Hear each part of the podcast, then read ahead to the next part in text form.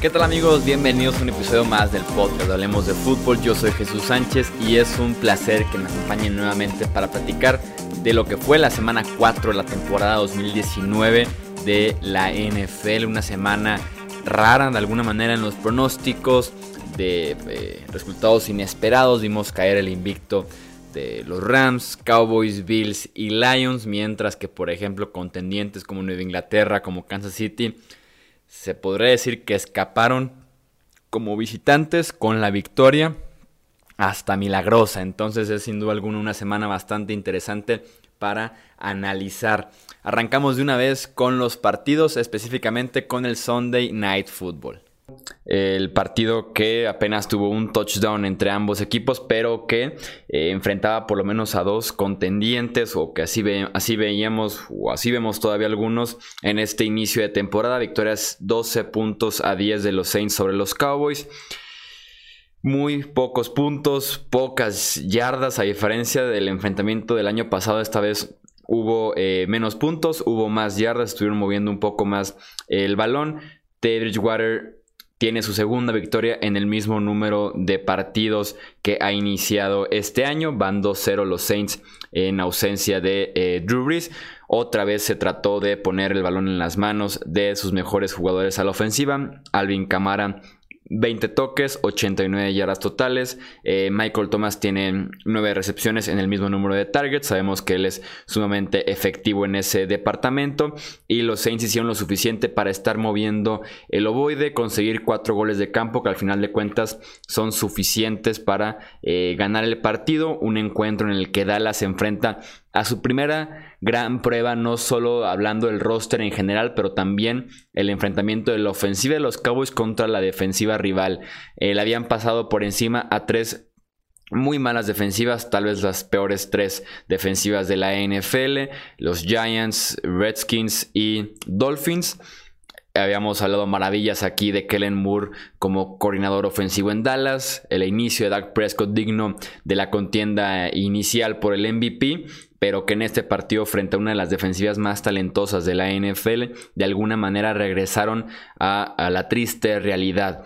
Sí que el Elliot apenas 1.9 yardas por acarreo, Dak Prescott muy presionado en una línea ofensiva de Dallas que se vio superada por Cameron Jordan, por Marcus Davenport, el regreso de Sheldon Rankins y compañía en ese costado defensivo de Nueva Orleans. Le quitaron tiempo a Dak Prescott, le quitaron el juego por tierra, no hubo muchas variantes de parte de Kellen Moore desde la lateral y tenemos a un partido de apenas 10 puntos para la ofensiva de los Cowboys. Al final hubo la oportunidad de remontar en la última serie, pero una serie ofensiva que transcurrió un minuto y que apenas habían avanzado como 5 yardas. Realmente no fue una buena serie y que terminó en un intento triste de Hail Mary y con la derrota de los Cowboys, que insisto, primer rival fuerte que enfrentan y no cumplen con la gran prueba. No creo que este sea el nivel de los Cowboys porque muchos han querido eh, meterse a darle con todo a Dallas diciendo que el inicio fue muy sencillo y que ahora ni siquiera contendientes eran con este equipo eh, que mostró eh, el domingo por la noche. Creo que tampoco se trata de reventarlos de esa manera, pero que sí decepciona Dallas con una muy pobre actuación en el costado ofensivo. Muchos de los resultados que se dieron esta semana yo no les voy a dar el mismo peso que le darían en otras ocasiones hasta que me confirmen este cambio de tendencia. Eso me sucede con los Vaqueros de Dallas en este partido en el que me parece se salen de su guion de juego por completo. Habían sido un equipo que había pasado mucho en primeras y segundas oportunidades, que había empezado a ser de los equipos punteros en cuanto al play action, el engaño de corrida con intento de pase profundo. Y en este partido fue todo lo contrario. Se enfocan más en correr, en primeras oportunidades sobre todo, y se iban estampando una y otra y otra vez contra la buena línea defensiva que tenían los Santos de Nueva Orleans. También fue el partido en el que menos porcentaje de jugadas en total tuvieron en cuanto a play action y creo que ahí es donde se resiente la eficiencia ofensiva tanto de Dak Prescott como de eh, Zeke Elliott. Amari Cooper también estuvo muy desaparecido, largos compases del encuentro, pero también veo síntomas preocupantes con los Santos de Nueva Orleans. Yo sé que están esperando el regreso de Drew Brees, pero esta formulita de, Teddy Bridgewater lanzando o completando 23 pases y no superando las 200 yardas, Dios mío, eh, va a ser muy ajustada y solamente te funciona si consigues entregas de balón de los rivales y si estás capturando muchas veces al coreback rival. Sucede en este encuentro, consiguen una intercepción, consiguen también capturar cinco veces a Dak Prescott, pero todo fue pasecito en corto, cinco yardas aéreas, más o menos es lo que estaba volando de coreback a jugador el balón, esto sin importar si era atrapado o no. Eh, me parece muy poco, me parece muy pobre, me parece que les va a explotar esto en la cara tarde que temprano. Y no sé si es porque no confían en Teddy Bridgewater para hacer más o, simplemente porque el plan de juego quieren que sea así de, conservador. Espero que sea lo segundo, porque si es lo primero, sí creo que vamos a ver eh, dos derrotas por lo menos de aquí a que regrese Drew Brees con los Santos de Nueva Orleans. Por lo pronto, Santos sin Drew Brees, dos, de dos. Los vaqueros de Dallas me parece que dejan escapar una oportunidad de oro por completo para seguir marcando el paso en la NFC este y sobre todo para eh, sepultar un poco a los Santos, que seguramente serán rivales en postemporada eh, de los Vaqueros de Dallas. Pasamos a Detroit, la victoria 34-30 de los Chiefs ante los Lions. No fue el mejor partido del juego aéreo de los Chiefs. Eh, Mahomes no tuvo un pase de 20 o más yardas, por ejemplo. Eh, venía de 14 partidos consecutivos con dos o más pases de touchdown. En esta ocasión no tuvo ninguno y aún así los Chiefs salen con la victoria de Detroit. Un equipo de los Lions que había mantenido muy bien eh, en la línea este equipo de los Chiefs que tiene una ofensiva sumamente explosiva. Permitieron tres touchdowns por tierra pero que en términos generales lo estaba haciendo bastante, bastante bien pero lo que uno esperaría de un equipo eh, mediano o un equipo que apenas está encontrando cierta identidad, que tal vez no tiene el staff de entrenadores más establecido de la NFL, es que contra rivales complicados, contra rivales de jerarquía, empiecen a cometer errores que ellos mismos al final de cuentas se salgan de la contienda por ganar este partido y fue exactamente lo que le pasó a Detroit. Tuvieron dos fumbles adentro, la yarda 5 de Kansas City, uno de Matthew Stafford, que fue exactamente en la 5, y el otro de Kerryon Johnson en la yarda 1 de los Chiefs, y que Kansas City regresó 100 yardas hasta la anotación. Estas jugadas que consideramos jugadas de 14 puntos porque pierden ellos 7 puntos que no anotaron y reciben 7 puntos en contra en cuestión de segundos. Una jugada, insisto, de 14 puntos y que al final de cuentas obviamente le iba a pesar a Detroit y así lo fue. A pesar de esto, eh, Matthew Stafford tuvo un partido bastante bueno frente a una secundaria de los Chiefs que sigue sin detener prácticamente a nadie. Encontró a Conigolay dos ocasiones en la zona de anotación. Le dio a los Lions la ventaja de 3 con menos de dos minutos por jugar. Patrick Mahomes eh, mayoritariamente con las piernas acercó a los Chiefs y ya después el juego por tierra se encargó de meterlos a la zona de anotación y de completar la remontada de Kansas City en Detroit. Sí, muchísimo que diseccionar en este partido, Chuy. Creo que es el partido que más conclusiones me deja sobre ambas franquicias, eh, por muchas razones. Primero, porque Matthew Stafford jugó bien y ha estado jugando bien esta temporada, no como MVP, pero está haciendo todo lo que su equipo le pide. Los Lions habían ganado con una fórmula muy práctica, que era presión fuerte en su línea defensiva, o sea, llegarle al mariscal de campo, de tratar de contener las jugadas grandes, o sea, que los safeties estén siempre con la pelotita adelante de ellos y no estar correteándola en profundidad, que fue lo que sucedió en este partido, y tratar de establecer una identidad terrestre a la ofensiva, que no me, no me encanta esa forma de, ataque, me parece ineficiente, pero es lo que quiere eh, Matt Patricia para complementar ese juego defensivo que está tratando de eh, establecer. A diferencia de esos otros partidos en los que también hubo algunos errores de los rivales, no todo fue aciertos de los Lions, en este juego sí cometen entregas de balón y los cometen en zona roja, que es el lugar más complicado, más costoso para cometer esta clase de eh, errores. Lo hacen ante la quizás la ofensiva más poderosa en toda la NFL, entonces me parece que ahí el pecado se vuelve doble. Pero pese a esos errores, pese a esas entregas de balón, los Lions se mantienen, los Lions se van adelante en el partido. Lions, eh, bueno, tres puntos arriba con 2.26 en el reloj. Creo que con una o dos jugadas grandes que tuvieron los Lions en esa eh, penúltima serie ofensiva, se, aceleraron, se emocionaron, quisieron anotar a la primera, eh, como que se le olvidó a Patricia las palabras de Belichick y casi lo escuchaba con su voz grave diciendo no le dejes tiempo en el reloj a Patrick Mahomes, te puede matar y, eso fue lo que acá sucediendo. Un buen touchdown de Karen, eh, no, de Karen Johnson, de Kenny Golladay, que está creciendo realmente como receptor número uno, buen partido de, Marvin Jones, buen partido de la cerrada Travis Kelsey Eh, los demás en general creo que estuvieron decepcionantes. Eh, Karen Johnson por tierra estuvo fenomenal, más allá del fumble.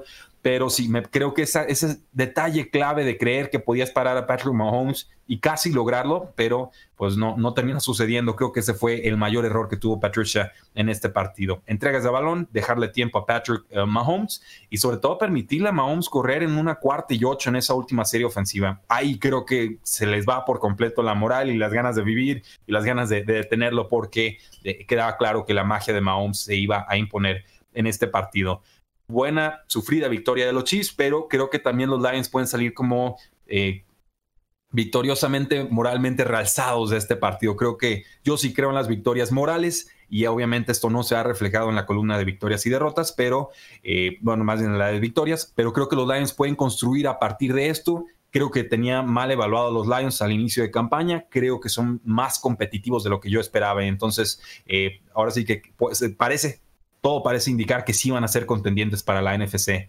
Norte.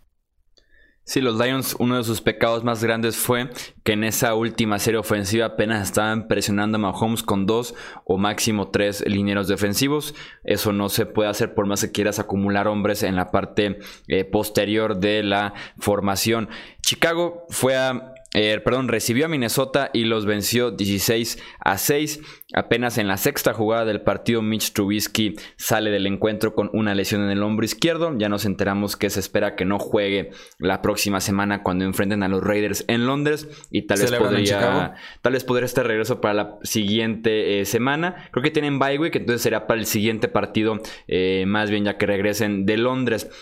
Eh, la parte de celebrar en Chicago, yo lo veo como una eh, balanza dependiendo de lo que necesite este equipo. Con Trubisky puedes extrañar de alguna manera su habilidad atlética, que sabemos que con las piernas puede generar bastante y que tiene eh, la espectacularidad de vez en cuando de uno o dos pases muy buenos y que son con todos los quarterbacks que lo pueden hacer en la NFL. Con Chase Daniel sumas precisión, sumas consistencia que tal vez con el juego por tierra que tiene este equipo, que podría tener, que tiene ese potencial de tener este equipo de Chicago y con la defensiva, podrían optar más por eh, la parte de la consistencia de un coreback que te maneje el reloj sin ser espectacular como Trubisky, pero también sin los errores del el coreback de tercer año. Entonces, eh, podría caerles bien esta eh, rachita que pueden tener con Daniel de por lo menos un par de partidos y ya eh, harán la evaluación más adelante.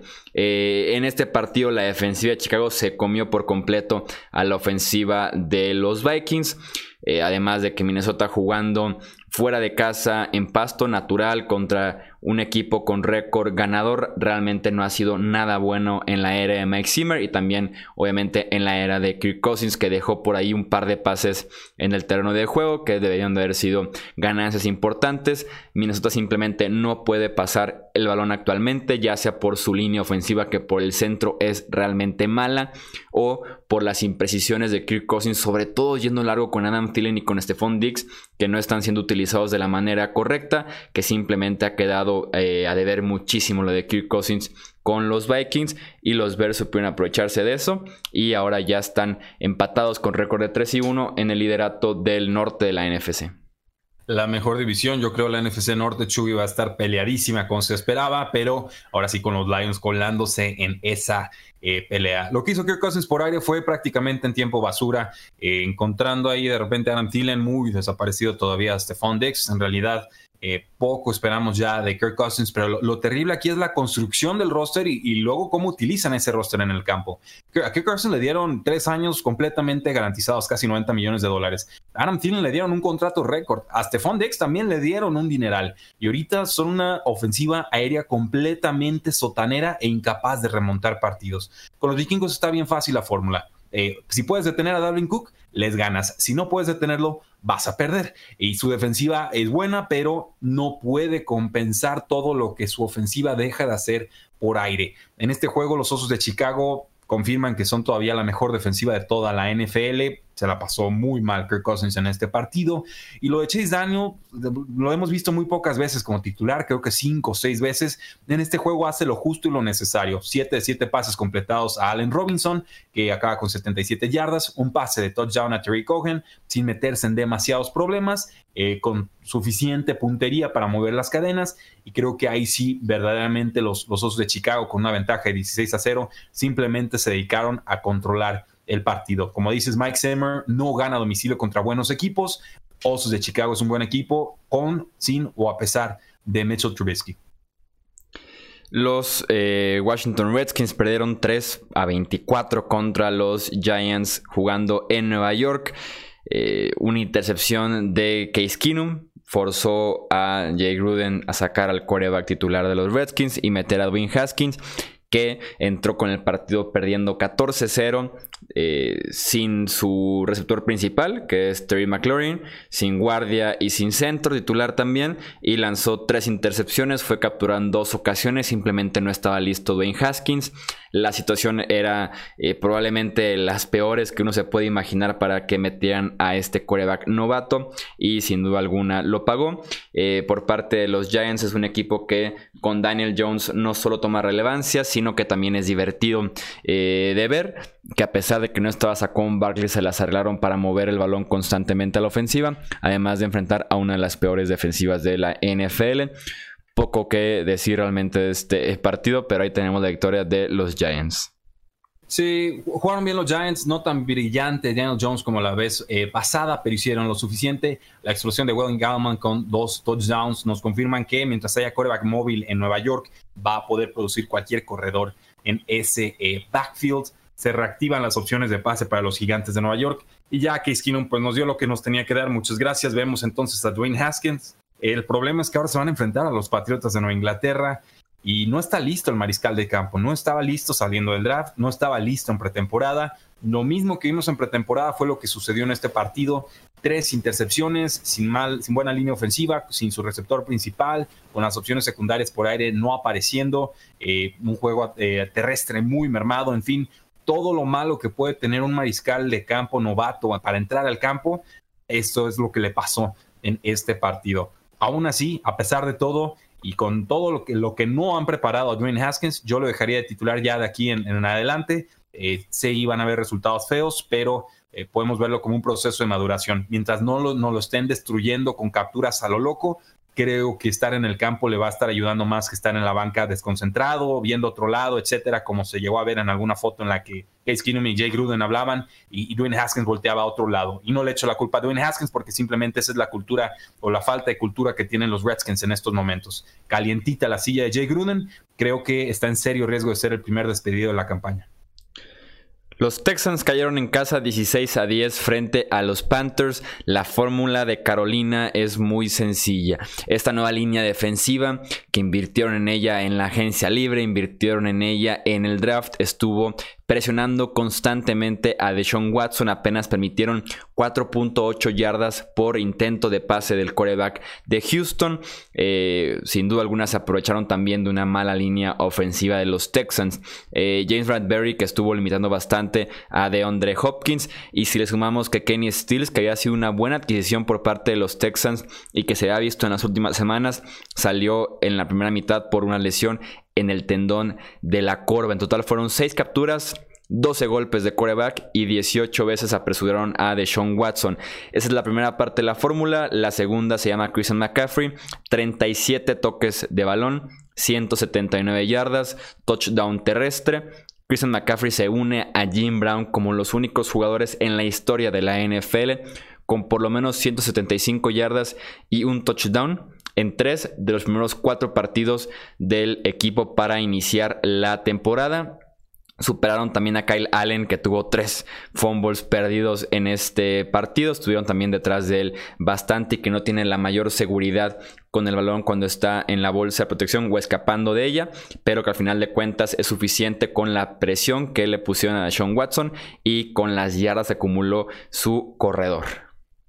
Sí, Chuy, eh, yo en este partido más bien me voy a enfocar en Bill O'Brien y en lo malo que es Bill O'Brien. En serio, eh, un partido que iba 3 a 3 con los Texans más o menos encontrándole la tónica al partido.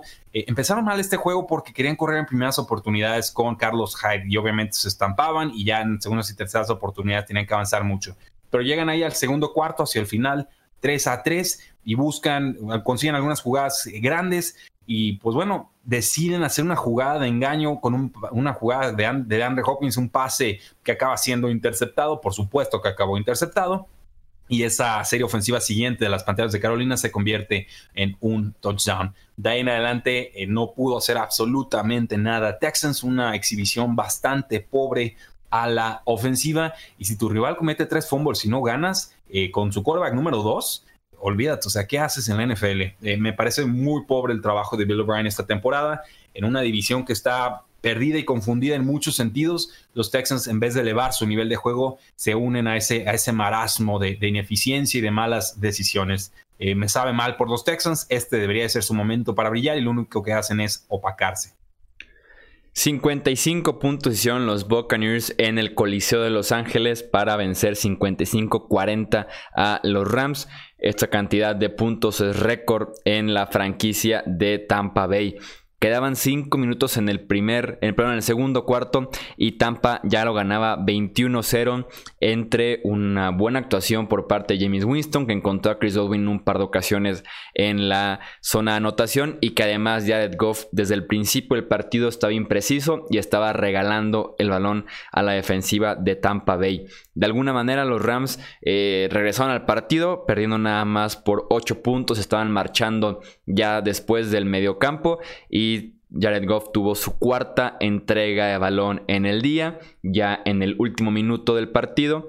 Balón suelto provocado por Shaquille Barrett, que hoy por hoy es el defensivo del año de la NFL. ¿Qué temporada está teniendo Shaquille Barrett? Tiene en este partido solamente eh, cuatro tacleos, una captura, una intercepción y un balón suelto forzado. En Kong Su, que jugaba para los Rams el año pasado, regresa el ovoide más de 50 yardas y sellan la victoria. Eh, con los Rams viniendo atrás constantemente en este partido, 68 intentos de pase de eh, Jared Goff, solamente 11 acarreos, 5 de ellos para eh, Todd Gurley. Anotó en un par de ocasiones, pero tuvieron que alejarse del juego por tierra por completo tanto porque así lo quiere últimamente Sean McVay como por la situación que estaban enfrentando en este partido. Tampa Bay inició muy bien, después en el cuarto cuarto se estaban dejando empatar, un pick six, incluso James Winston acercó a los Rams a cinco puntos nada más pero que al final de cuentas eh, Bruce Arians ha trabajado bastante en las últimas dos, tres semanas, ha hecho este equipo de Tampa Bay uno más competitivo y que en esta ocasión no dejaron ir la ventaja como sí lo hicieron contra los Giants la semana anterior. Sí, les advertimos que no tomaran a los Rams en Survivor, espero que lo hayan hecho. No sé cuál hubiera sido la alternativa correcta, creo que Chargers, Patriotas y, nada más, porque todos los demás resultados fueron muy adversos, pero eh, la sorpresa, esta tiene que ser la sorpresa de la semana, ganan y le pasa James Winston por todos los cielos a los Rams que eh, de todas formas alcanzan a colarse ahí, a, tener una serie ofensiva final que hubiera necesitado una conversión de dos puntos para forzar el tiempo extra y, te acaba siendo ahí un, fumble six de, de Jared Goff que liquida por completo el partido. Creo que el fumble incluso lo provoca en Damo Su, lo cual resulta una especie de... lo provoca Shaquille Barrett. Shaquille, fue Barrett y ¿quién lo regresa? ¿Fue Damo Su. Ahí estás, pero no, ahí está el, el, factor venganza, ¿no? Contra el ex equipo, el despecho. Pero eh, vamos, ¿qué está funcionando bien con la ofensiva de los Rams? Está funcionando Cooper Cup, que ahorita está convertido como en un receptor número uno en toda la NFL. Está funcionando bien o adecuadamente Todd Gurley. Me parece que aunque no tiene mucho volumen de trabajo, está haciendo lo suficiente. Eh, aquí en, la regresión es la línea ofensiva, el interior de la línea ofensiva y Jerry Goff como tal. Se ve impreciso, se ve lento, aguanta demasiado el balón, le da tiempo a los rivales de que lo capturen. Eh, no me gusta, no ha estado bien desde final de temporada regular del año pasado. Ya regresó sano Todd Gurley, se supone. Ya está Cooper Cup, que está jugando mejor que antes y ni así se acercan pero ni por accidente al nivel tan superlativo que tuvieron a la ofensiva el año pasado. Una de estas derrotas muy preocupantes porque desde un principio Buccaneers se les fue a la yugular y creo que iban como 20 a 0 en este partido. Entonces, eh, bien por los Rams que alcanzan a pelear, que se meten en el partido, pero no pudieron detener a James Winston, que solo lo interceptaron una vez, y no pudieron detener a Chris Godwin. Si le ponen doble marcaje a Mike Evans, la solución es muy sencilla. Vámonos con, con Chris Godwin, que tuvo una tarde También Ronald Jones por tierra ya, ya dominante. Pareciera que se convierte en un flex, running número 3, con techo, posibilidad para más de aquí en adelante. Los Browns vencieron 40-25 a los Ravens en la que fue sin duda la mejor actuación de Cleveland en lo que va de la temporada podemos destacar o podríamos destacar los 40 puntos de los Browns a la ofensiva, pero me encantó lo que hizo la defensiva en este partido. No contaban con sus dos esquineros principales, Denzel Ward y Greedy Williams, tampoco sin su safety fuerte Morgan Burnett, y aún así estuvieron siendo una pesadilla todo el partido para Lamar Jackson. Provocaron la primera entrega balón de Mark Ingram con uniforme de los Ravens terceras oportunidades, excelente lo que estuvieron haciendo, presionando a Lamar Jackson con capturas importantes en momentos también cruciales del encuentro. Y realmente este partido había permitido apenas 18 puntos y ya después cayó un touchdown en tiempo basura de Willie Sneed. Nick Chop, que otra vez fue el motor detrás de esta ofensiva de los Browns, tuvo más de 150 yardas y un par de anotaciones. Baker Mayfield tuvo más de 300 yardas y Jarvis Landry también explotó en este partido en el que Odell Beckham Jr. se robó la atención de la defensiva, estuvieron constantemente eh, con doble equipo sobre Beckham, apenas tuvo su primera recepción en el último cuarto, pero Landry aprovechó para eh, tocar el balón 8 veces, 167 eh, yardas y consumar una excelente y muy completa victoria de los Browns. Sí, reviven en esta temporada, Chewy, los Browns que de repente se veían eliminados y ahora con dos derrotas consecutivas de Ravens, la división de la FC Norte se ve eh, para cualquiera, bueno, para cualquiera menos los Bengals. Eh, el ataque de Cleveland fue muy sencillo. El primero, avanzar con Jarvis Landry, que me sorprendió. No es un jugador al que yo le tenga mucha predilección o cariño porque me parece muy ineficiente con sus targets, no genera mucho después de recepción sale lastimado y entonces casi casi en la segunda mitad todo se convierte en Nick Chubb. No tuvieron antídoto por aire, no tuvieron antídoto por tierra. Hubo ahí eh, pues tres touchdowns y dos intercepciones de Lamar Jackson, uno de esos eh, de esas jugadas profundas fue, fue interceptada, pero eh, mucho de esto también se dio en tiempo basura. Había pasado apenas 34 yardas aéreas al medio tiempo y su línea ofensiva no le aguantó el, fuerte pass rush que propuso Cleveland en esta eh, ocasión. Otro partido flojito de Marquise Brown. hay que ver si puede explotar la siguiente semana. Si no, tenemos que mandarlo a la banca en Fantasy Football, no, no tocarlo hasta que nos dé un buen partido. Las anotaciones fueron con Willie Sneed y con Miles Boykin, quien me gusta eh, bastante. Del otro lado del balón, me parece que hay problemas muy serios en esta defensiva. Eh, una segunda exhibición muy mala en la temporada de esta defensa de los Baltimore Ravens, porque en secundaria no detienen, pero sobre todo en, la parte frontal ya no le están llegando a los mariscales de campo, Chuy. Eh, tienen que inventarse blitzes, tienen que ponerse muy creativos con los esquemas y cuando no llegan al mariscal de campo, me parece que ahí es cuando los explotan y los atacan más fácil en profundidad. En temporadas anteriores, con cuatro frontales, llegaban al mariscal de campo. Obviamente, el talento que perdieron en esta offseason lo están resintiendo en este momento de la campaña. Sí, aquí se les dijo que esa defensiva de Baltimore no solo ya no iba a ser buena, sino que incluso podía ser eh, mala prácticamente en todos los eh, niveles. Hablando justamente de defensivas, tuvimos un duelo bastante interesante entre Buffalo y Nueva Inglaterra, un duelo muy defensivo que lo ganan los Patriots 16 a 10. La defensiva de Nueva Inglaterra que permite su primer touchdown del año pero en el proceso interceptan eh, tres veces, no, cuatro veces a Josh Allen, no, tres veces a Josh Allen, una vez al coreback suplente porque Josh Allen salió del partido con una conmoción eh, cerebral. Este partido que los pechos hacen apenas un touchdown ofensivo, suman otro touchdown por medio de los equipos especiales y que después se trató de cuidar esa ventaja. Cuando enfrentas a Josh Allen es un poco más sencillo por las plegarias sin sentido que estaba lanzando 30, eh, 40 yardas después de la línea de golpeo que estaban terminando en los brazos de los defensivos de Nueva Inglaterra. Presionado Josh Allen constantemente. Calvin hoy está también en temporada eh, defensivo del año del costado de Nueva Inglaterra. Mientras que también Buffalo, la defensiva, lo hizo excelente. Eh, permitieron apenas 3.8 yardas por pase completo de Tom Brady en la tarde, sin touchdowns, eh, una intercepción, 45.9 puntos de rating, uno de los peores partidos en la carrera de Brady, pero que con esa defensiva Nueva Inglaterra puede tener ese tipo de partidos a la ofensiva en los que Nadie está desmarcado, les dolió muchísimo que eh, Edelman estuviera limitado porque ese es el motor de la ofensiva aérea desde hace varios años y sin Edelman al 100%, la ofensiva en general de Nueva Inglaterra tampoco está al 100%. Sí, los Patriotas en defensa ya tienen todas las respuestas que necesitan. Muy raro verlo esto tan temprano en la temporada para un equipo de los Patriotas que normalmente empieza lento y luego se va entonando.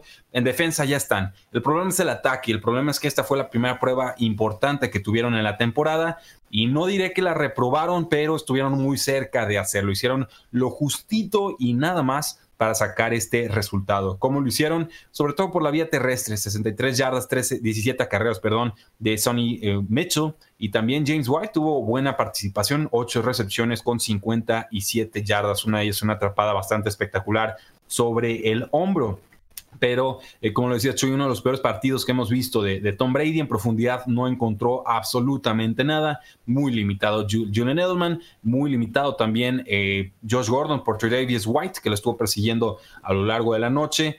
Eh, del otro lado, bueno, los Buffalo Bills no pudieron hacer tanto a la ofensiva tampoco y fue justamente por Josh Allen. Esta también fue, creo yo, su primera gran prueba de la temporada y él sí la reprueba y la reprueba por sus intercepciones, la reprueba por, por el tema de fumbles, la reprueba porque en una tercera oportunidad vuela un pase feísimo a Cole Beasley, eh, también en otra tercera oportunidad, eh, bueno, más bien, no, sé si era tercera oportunidad, no, no recuerdo bien, pero con John Brown eh, le manda un pase, lo vuela por completo porque no se apoya bien. Entonces hubo varias jugadas ahí que, que estuvieron saboteando la, tarde ofensiva de los Buffalo Bills. Incluso se traga una captura ahí antes del medio tiempo y de ahí pues los Bills fallan una patada que creo hubiera sido sumamente importante. ¿Qué con la ofensiva de los Bills? Pues eh, Beasley, 75 yardas, John Brown, 69 yardas y también lo bien que se ha visto Yeldon. Eh, el corredor suplente y también el ala cerrada Dawson Knox, novato, tuvo una recepción bastante espectacular antes del medio tiempo. Ojalá lo utilizaran más, creo que a Buffalo le quería bastante bien. Eh, del tema este de la conmoción, Chuy, yo tuve muchos debates en Facebook y en Twitter. A mí no me parece desleal la jugada del jugador de los eh, Patriotas, de este, que era Jackson, el cornerback. Jonathan eh, Jones. Jonathan Jones, perdón, se, voltea, se acomoda y, recibe el impacto porque ahí estaban las cadenas, podía hacer un primer down Josh Allen, y me parece que Josh Allen es el primero que baja el casco. La toma en la que el cornerback eh, nos da la espalda, sí se ve como que él le mete el cuerpo deslealmente al, al pero en la toma en la que tenemos el ángulo de la espalda del, del quarterback Josh Allen, yo lo veo a él, sí, siendo jaloneado por alguien más, pero él baja la cabeza y él busca el contacto y obviamente pues, es el que se lleva la peor parte del golpe. Eh, no sé, Chuy, ¿qué, opinión tienes de esa jugada? No, no quiero parecer aquí muy patriota, ni mucho menos. Simplemente me parece que el coreback arriesga de más y no, no veo una actitud desleal del defensivo.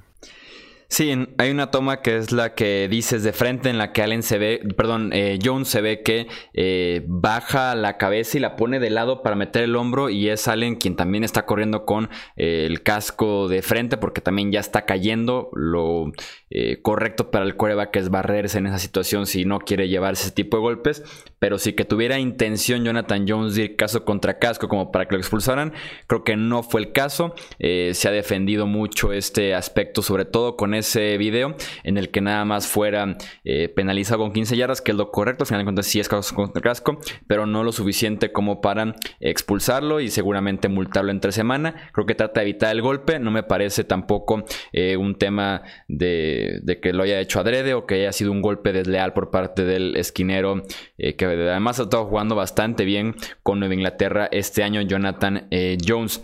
Los Jaguars fueron a Denver y vencieron 26 a 24 a los Broncos. Eh, Garner Minshew tiene dos pases de anotación. Leonard Fournette tiene el mejor partido para un corredor de los Jacksonville Jaguars desde Fred Taylor en el año 2000 con 225 yardas en 29 acarreos. Esta defensiva de Big Fangio que finalmente registró capturas de quarterback tuvo 5 ante Minshew el domingo, pero también tuvo 20 puntos sin respuesta, dejaron una ventaja importante que habían eh, ganado los Broncos en la primera mitad y que se les escapa nuevamente el partido para llegar a un récord de 0 ganados y de 4 eh, perdidos por parte de la defensiva de los Jaguars justamente se pusieron abajo sin Jalen Ramsey que estuvo fuera por una lesión en la espalda. Una semana sumamente controversial con Ramsey que se reportó eh, lesionado de mil cosas diferentes. Primero tenía eh, gripa, tenía un virus respiratorio, después se habló de una lesión en la espalda, después se aleja el equipo porque su esposa iba a dar a luz, entonces una semana en la que prácticamente no entrenó, él esperaba ser cambiado de equipo y simplemente no se le cumplió por lo menos esta semana de NFL, no jugó el domingo y Joe Flaco tiene tres pases de anotación en la primera mitad. Eh, su mayor cantidad de, para Joe Flaco desde la semana 1 de la temporada pasada. Esa es la vida sin Jalen Ramsey para los Jaguars. Aún así, por medio de Leonard Fournette, Garner Minshew que estuvo eh, no tan espectacular, simplemente fue efectivo, muy bien esquivando tacleos, muy bien evitando eh, capturas de quarterback. Si de por sí 5 es un número alto, hubieran sido más con un quarterback no tan móvil y tan escurridizo como resultó ser Garner Minshew. Los Jaguars lo ganan con un eh, gol de campo de Josh Lambo en los últimos segundos y ya también están 2-2 como el resto de esa división sur. Sí, un juego muy peleado. Jacksonville a domicilio. Denver Broncos pegando primero. Llega la anotación con un touchdown de 28 yardas. Y luego, bueno, más bien él, avanza 28 yardas. Siguiente jugada, Noah Fant consigue ahí una pantalla de unas 25 yardas y se va para la anotación. Una buena jugada. Error de los árbitros, hay que decirlo, error de los refs. Había un liniero que estaba más adelante de donde podía estar. Debió haberse anulado esta anotación, pero pues ya saben, los referees a veces lo menos que hacen es refs y les dejan la anotación. Eh, la historia ofensiva de Jacksonville fue, Jacksonville fue Leonard Fournette con más de 200 yardas. No hubo forma de detenerlo por parte de los Denver Broncos. Y también Gardner Minshew esquivando de forma bastante vistosa, por no decir excéntrica, el pass rush que le iba llegando incluso en un pase para eh, anotación. Eh, pues ahora sí que es un partido que se va, se va tarde, se va, se va a momentos críticos y lo terminan perdiendo los Broncos de Denver de una forma bastante dolorosa. En flaco encuentra a Sutton, Portland Sutton, el receptor abierto, un touchdown de 8 yardas. Eh, se adelanta Denver 24-23, quedaba 1-32 en el reloj. Y pues le marcan ahí un roughing, roughing the passer a Von Miller que no debió ser, me parece que estuvo muy exagerada la marcación. De ahí pues encuentra Minshew a su receptor Diddy Westbrook, 32 yardas. Minshew lanza un pase de 17 yardas a Chris Conley y ahí pues ya tienen un intento de gol de campo de 33 yardas en la última jugada del partido gana Jacksonville y nos demuestran que mientras esté Gordon Minshew bajo centro, eh, va a haber magia y van a poder ser competitivos. Eh, yo creo que Nick Foles ya no va a ser titular en esta campaña, creo que no tendría que ser titular ya en esta eh, campaña. Y lo de los M Broncos, pues, ¿qué, podemos decir? Cero victorias, cuatro derrotas, head coach nuevo. O sea, ¿lo, van a despedir a la primera? O sea, ¿no, no va a aguantar más de un año Big Fangio? No será la primera vez que lo hacen en Denver y con la paciencia tan corta que deben de tener seguramente en la gerencia, aunque ahorita sabemos que hay un tema bastante fuerte sobre eh, quién es el verdadero dueño de los Broncos tras el fallecimiento de Pat Bowlen va a ser un tema interesante porque también se debería ir John Elway junto eh, a Big Fangio. No me sorprendería que sea Fangio porque ha sido una excepción esa defensiva de los Broncos y se entiende que Fangio era especialista en este costado del eh, balón. Los Chargers viniendo de, derrotas consecutivas vencieron 30-10 a los Dolphins, otro partido estelar de Austin Eckler, 122 yardas totales, un par de anotaciones. Justo en la semana en la que Melvin Gordon regresa a los Chargers, estuvo eh, uniformado en el lateral por si eh, alguna emergencia. Al final de cuentas no estuvo un solo snap en el terreno de juego. Un partido en el que los Chargers no contaron con los receptores Mike Williams y Travis Benjamin, los alas cerradas Virgil Green y Hunter Henry. Aún así Philip Rivers se las arregló para superar las 310 yardas y los dos touchdowns con Austin Eckler, Dontrell Inman que regresó a los Chargers justo antes del inicio de temporada, también tuvo un partido importante. Los Dolphins con Josh Rosen que tuvieron su primer liderato en la temporada 2019 de la NFL. Fueron apenas unos minutos, pero con eso ya pueden decir que estuvieron cerca de ganar un partido, por lo menos al medio tiempo seguían dando pelea justo como la semana pasada contra los eh, Cowboys. Otra vez Taco Charlton tiene una captura de quarterback eh, segunda que tiene el mismo número de semanas que está con los Miami Dolphins. Y Rosen que en general ha dado eh, esperanza, ha, cambiado sin duda alguna la imagen que teníamos de estos Dolphins y que sigue eh, con la titularidad y sigue con la oportunidad de ganarse el puesto como quarterback de esta franquicia para el próximo año. No me parece a mí 100% seguro que vayan quarterback el próximo draft. Si Rosen se sigue viendo bien e incluso se ve todavía mejor. Eh, segundo tu idea, Chuy, imagínate que utilizaran todos esos picks altos, uno para venderlos y conseguir más activos, o dos para reforzarse en ambos lados del balón sin tomar un mariscal de campo. Creo que Josh Rosen les da esa oportunidad. Hay que seguir evaluándolo, queda mucha temporada, pero sí, es esperanzador lo que estamos viendo de este joven mariscal de campo. Parecía que iban a dar la sorpresa a los Dolphins, finalmente se impone la lógica, no hubo challereada en esta ocasión, 30 a 10 ganan los Chargers sobre los eh, Dolphins. Eh, hay que reconocer que Rivers manejó bien una ofensiva que está muy limitada en su línea ofensiva. Eh, que está muy limitada porque solamente tenía Austin Eckler, Melvin Gordon estaba en el campo, Tremaine Pope tuvo que entrarle e incluso tuvo anotaciones, eh, Justin Jackson lastimado, y no hay receptores ahorita que complementen bien a, Keenan Allen. Creo que ya vienen los dobles o triples marcajes sobre Keenan Allen y van a retar a, Philip Rivers a encontrar otras opciones y creo que no las va a encontrar. Don Troll Inman entra, 5 recepciones, 76 yardas, eh, encuentra ahí a, otro jugador, Eckler para una anotación pero vamos, eh, simplemente muy limitado lo que nos está ofreciendo Chargers, hace lo suficiente, saca el resultado, pero con tan pocas variantes a la ofensiva, yo sí estaría preocupado. En el costado defensivo de ambos lados, dos nombres a destacar. Desmond King tuvo un buen partido con los Chargers, cuatro tacleadas, 2.5 capturas, un fumble forzado. Y con los Dolphins, la sorpresa, Taco Charlton, el que acaba de ser cortado por los vaqueros de Dallas, lo toman en waivers y tuvo aquí seis tacleadas y una captura. Parece que el cambio de aires le cayó. Los Raiders fueron a Indianapolis y vencieron 31-24 a los Colts. Eh, tomaron una ventaja importante. Los Raiders tenían tres touchdowns apenas en los primeros minutos del encuentro. Supieron después manejar la ventaja con un Josh Jacobs que sigue siendo efectivo cuando se corre la bola. Y, y se aprovecharon de los Colts que no contaron con tal vez sus mejores dos jugadores de todo el roster. T.Y. Hilton a la ofensiva por una lesión en el cuádriceps y Darius Leonard con una conmoción cerebral en el costado defensivo. También Malik Hooker que sigue sin regresar por una lesión en la rodilla. Eh, por ahí se le fueron las oportunidades a los Colts. Sin duda alguna se veía como un equipo que, se vio afectado por las eh, lesiones. Jacoby Brissett le fue bastante mal en este partido, no fue el mejor inicio sobre todo, después tuvo un pick six ya cerca del final que eh, terminó de sellar la derrota de los Colts.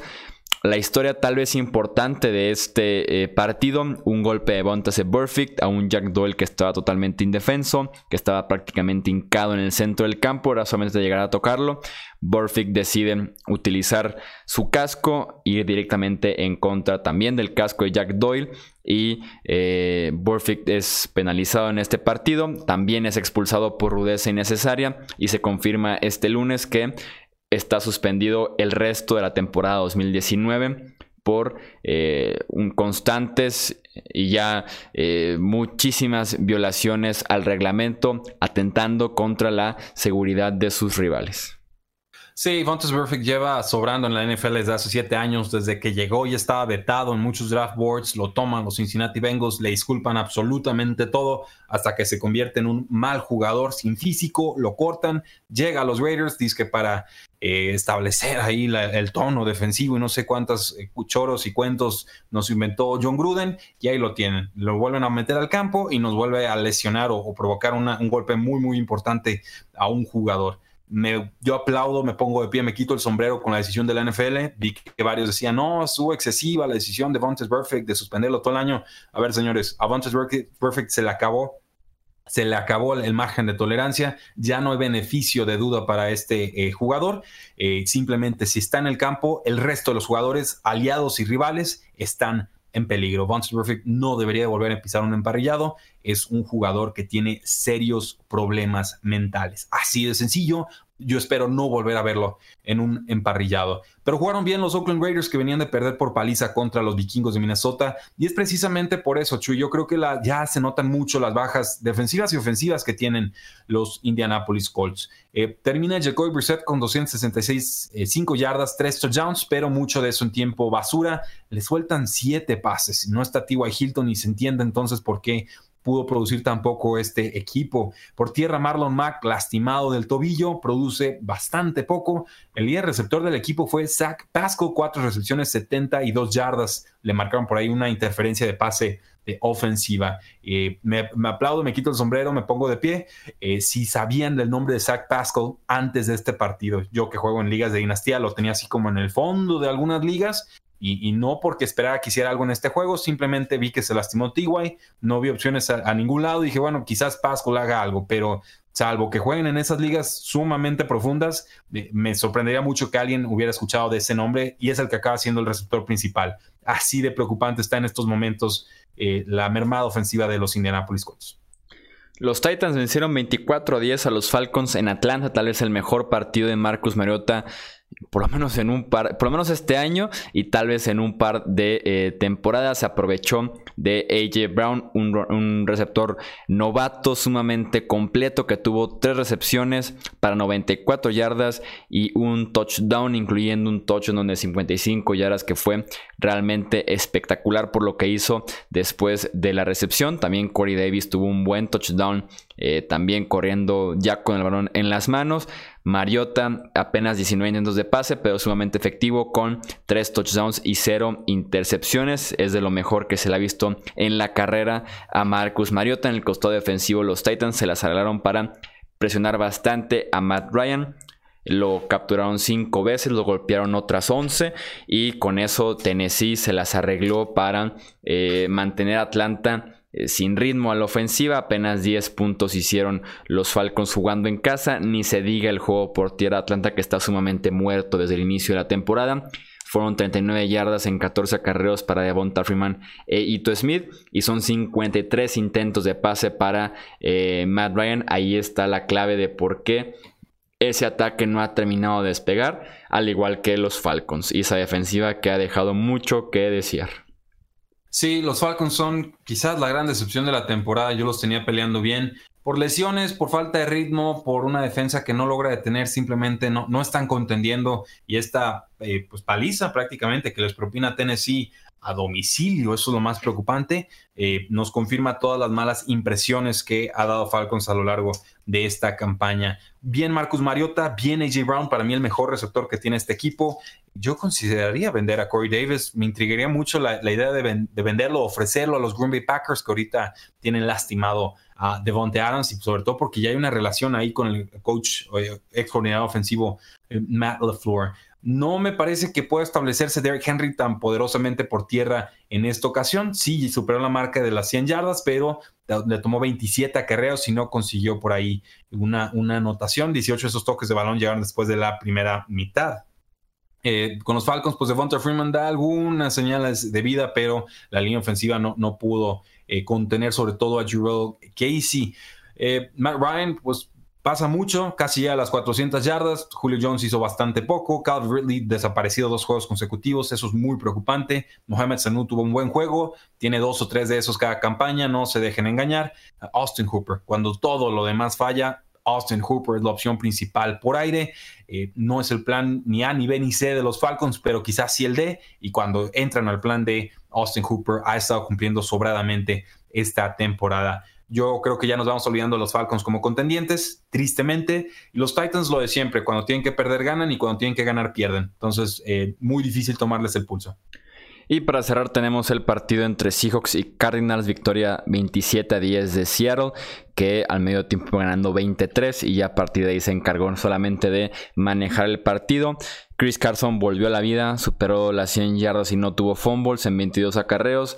Russell Wilson fue sumamente efectivo, apenas 6 pases eh, incompletos. Encontró a Will Disley en la zona anotación y sigue Arizona con esta racha de permitir touchdowns y buenos partidos en general a, eh, Tyrants rivales. Ya debe un claro que tuvo una excelente jugada, anticipó un pase pantalla de de Kyler Murray y lo regresó hasta las diagonales. Insisto, lo suficiente solamente los Seahawks para ganar en Arizona. Sí, poco que comentar aquí. Seahawks mejor equipo y se imponen sobradamente. Hay diferencia de mariscal de campo, sobre todo.